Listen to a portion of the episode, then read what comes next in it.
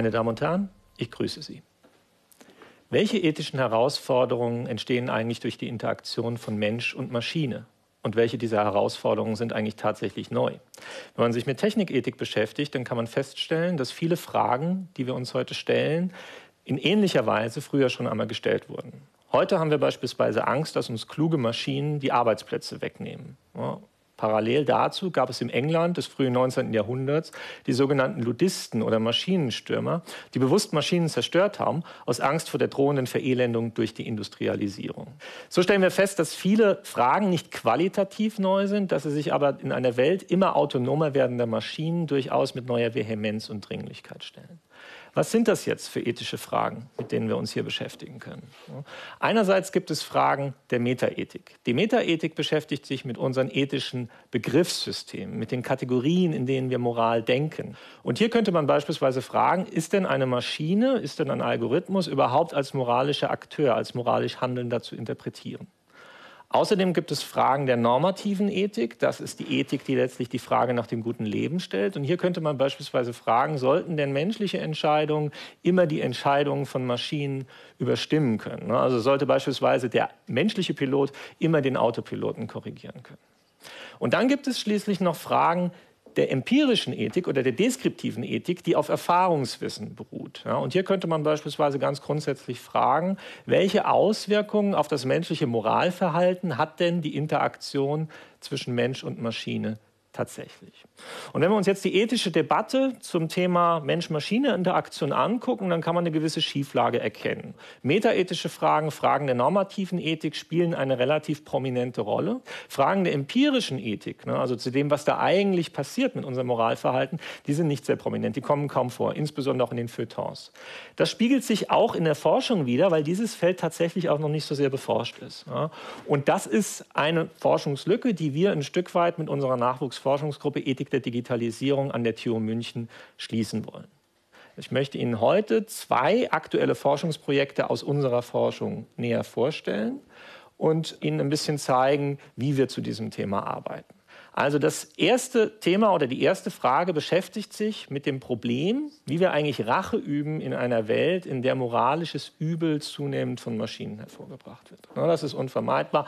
Mit dem Einsatz von Industrierobotern, mit dem Einsatz autonomer Fahrzeuge werden Menschen zu Schaden kommen. Und die Frage ist jetzt, an wem rächen wir uns eigentlich in solchen Situationen? Wen strafen wir? Und jetzt interpretieren wir Menschen das Konzept der Strafe in aller Regel vorwärtsgewandt. Also wir sagen, Strafe dient der Prävention. Es dient zum einen der Spezialprävention, das heißt, der Täter soll davor abgeschreckt werden, zum Wiederholungstäter zu werden. Und es dient andererseits auch der Generalprävention. Wir wollen die Öffentlichkeit abschrecken, wir wollen ein Exempel statuieren. Strafe hat allerdings auch einen rückwärtsgewandten Aspekt. Das ist der Aspekt der Retribution. Wir strafen, um Gerechtigkeit zu schaffen. Und das ist ein, ein Aspekt, den wir alle nicht so schön finden, aber Biologen und Psychologen erklären uns, dass wir Menschen durchaus inhärente Retributivisten sind. Und jetzt ist die Frage, wo ist eigentlich der Schuldige? Wen können wir als Schuldiger benennen, wenn jetzt die Maschinen dieses Übel hervorrufen? Und diese Unfähigkeit in dieser Situation zu strafen oder die Antizipation dieser Unfähigkeit, die uns ein Stück weit hilflos zurücklässt, könnte vielleicht erklären, warum Fußballfans sich ein Stück weit dagegen weigern, äh, autonome Schiedsrichtersysteme zu implementieren, ja, weil sie sagen, na, wen beschimpfe ich denn eigentlich, wenn ich mal wieder zu Unrecht einen Elfmeter kassiert habe. Ja. Und diese Retributions- oder Vergeltungslücke, ja, die kann auch durch den moralisch Handelnden oder durch den moralischen Akteur genutzt werden, ein Stück weit. Denken wir mal zum Beispiel an das Beispiel der Lufthansa. Ja, die Lufthansa erhöht nach dem Ausscheiden von Air Berlin aus dem Markt die Preise. Es gibt einen Proteststurm von Kunden, ne, von Verbraucherschützern. Und was sagt das Management? Das Management sagt, war unser Preisbildungsalgorithmus, waren gar nicht wir. Und was der macht, können wir uns im Übrigen selbst gar nicht erklären. Ja, also das heißt, diese Retributionslücke wird in der Literatur postuliert aber sie ist eigentlich nicht wirklich wissenschaftlich belegt. Und das wollen wir bei uns an unserem Experimentallabor an der TU München testen. Ja, und wie machen wir das? Also wir laden ähm, hunderte von Subjekten, von Probanden ins Labor ein und beobachten deren Moralverhalten in bestimmten Situationen. Wir haben finanzielle Anreize und am Schluss kriegen die eine Barauszahlung, unterschreiben eine Quittung und gehen wieder. Ja. Und wir schaffen in diesen Laborsettings eine Ausgangssituation, wo wir jetzt einen Profiteur haben, der sich auf Kosten eines Geschädigten bereichert. Und in einer nächsten Stufe kann jetzt der Geschädigte sich rächen. Er kann sich am Profiteur rächen, indem er den bestraft. Wie macht er das? Wir machen das nicht mit Elektroschocks wie die Psychologen. Bei uns wird Geld abgezogen, der zieht ihm Geld ab. Das ist aber keine Umverteilung wieder zu ihm zurück, sondern das hat einen rein strafenden Charakter, ne? Retribution. Das heißt, das Geld verdampft, der schickt das ins Nirvana.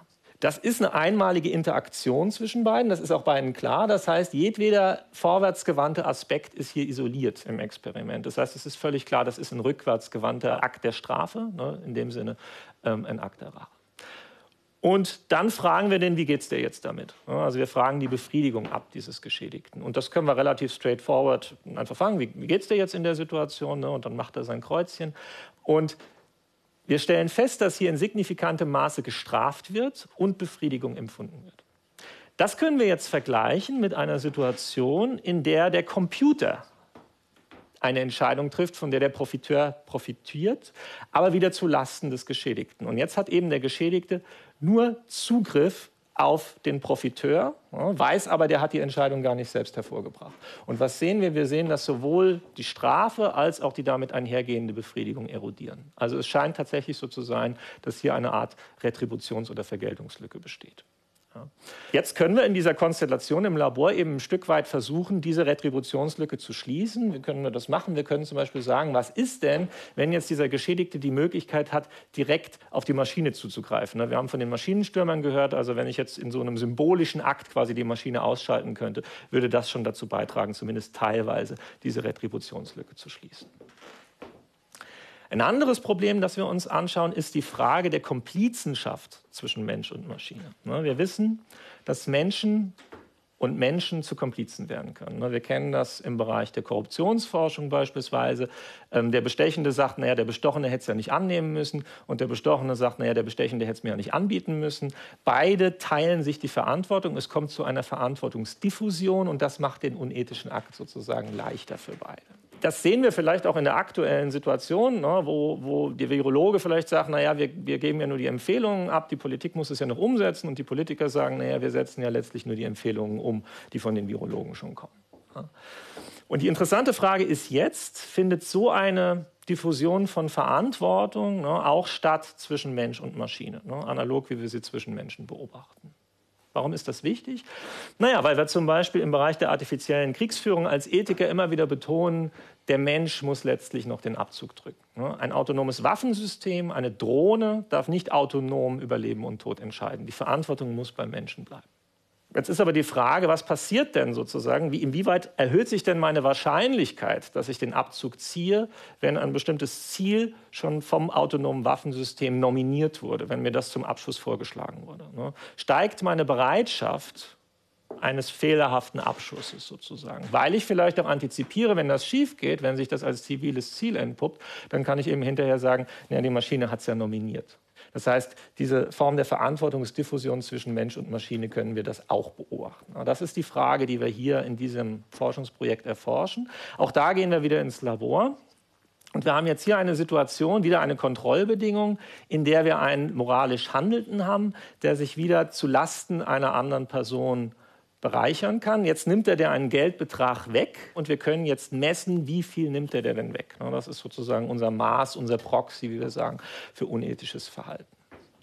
Und das können wir jetzt vergleichen wiederum mit einer Situation, wo wir einen moralischen Berater einführen. und dieser moralische Berater ist ein Mensch, der sagt, nimm doch einfach alles.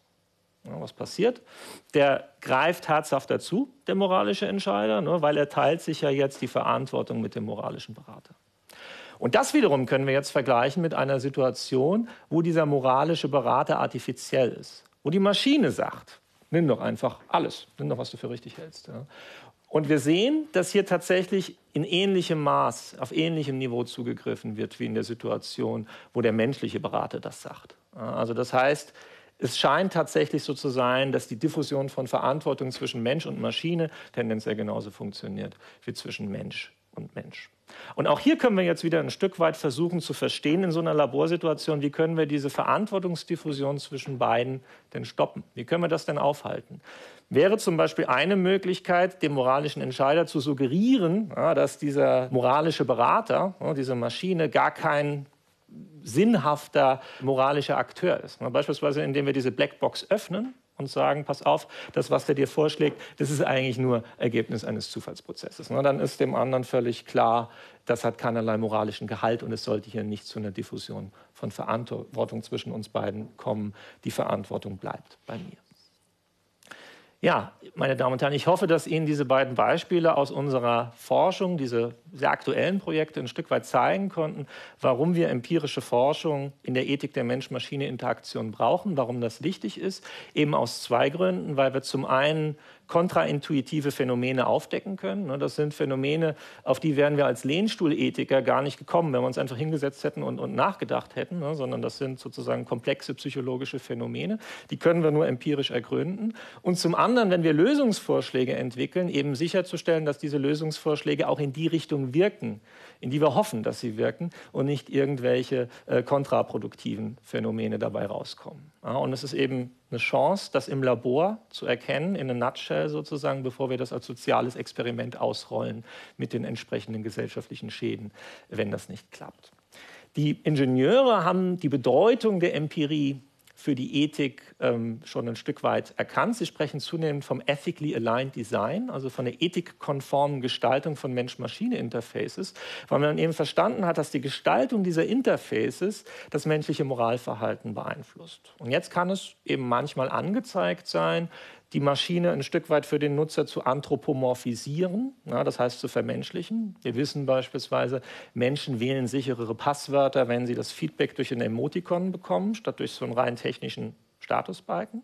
In anderen Fällen kann es eben angezeigt sein, die Maschine zu entanthropomorphisieren, also zu entmenschlichen sozusagen, wie in dem Beispiel der moralischen Diffusion, wo wir dann eben erkennen, das ist kein Digital Companion, sondern das ist eine reine Maschine, das ist ein verlängerter Teil meines Armes, ein Werkzeug, das ist kein gleichwertiger moralischer Partner.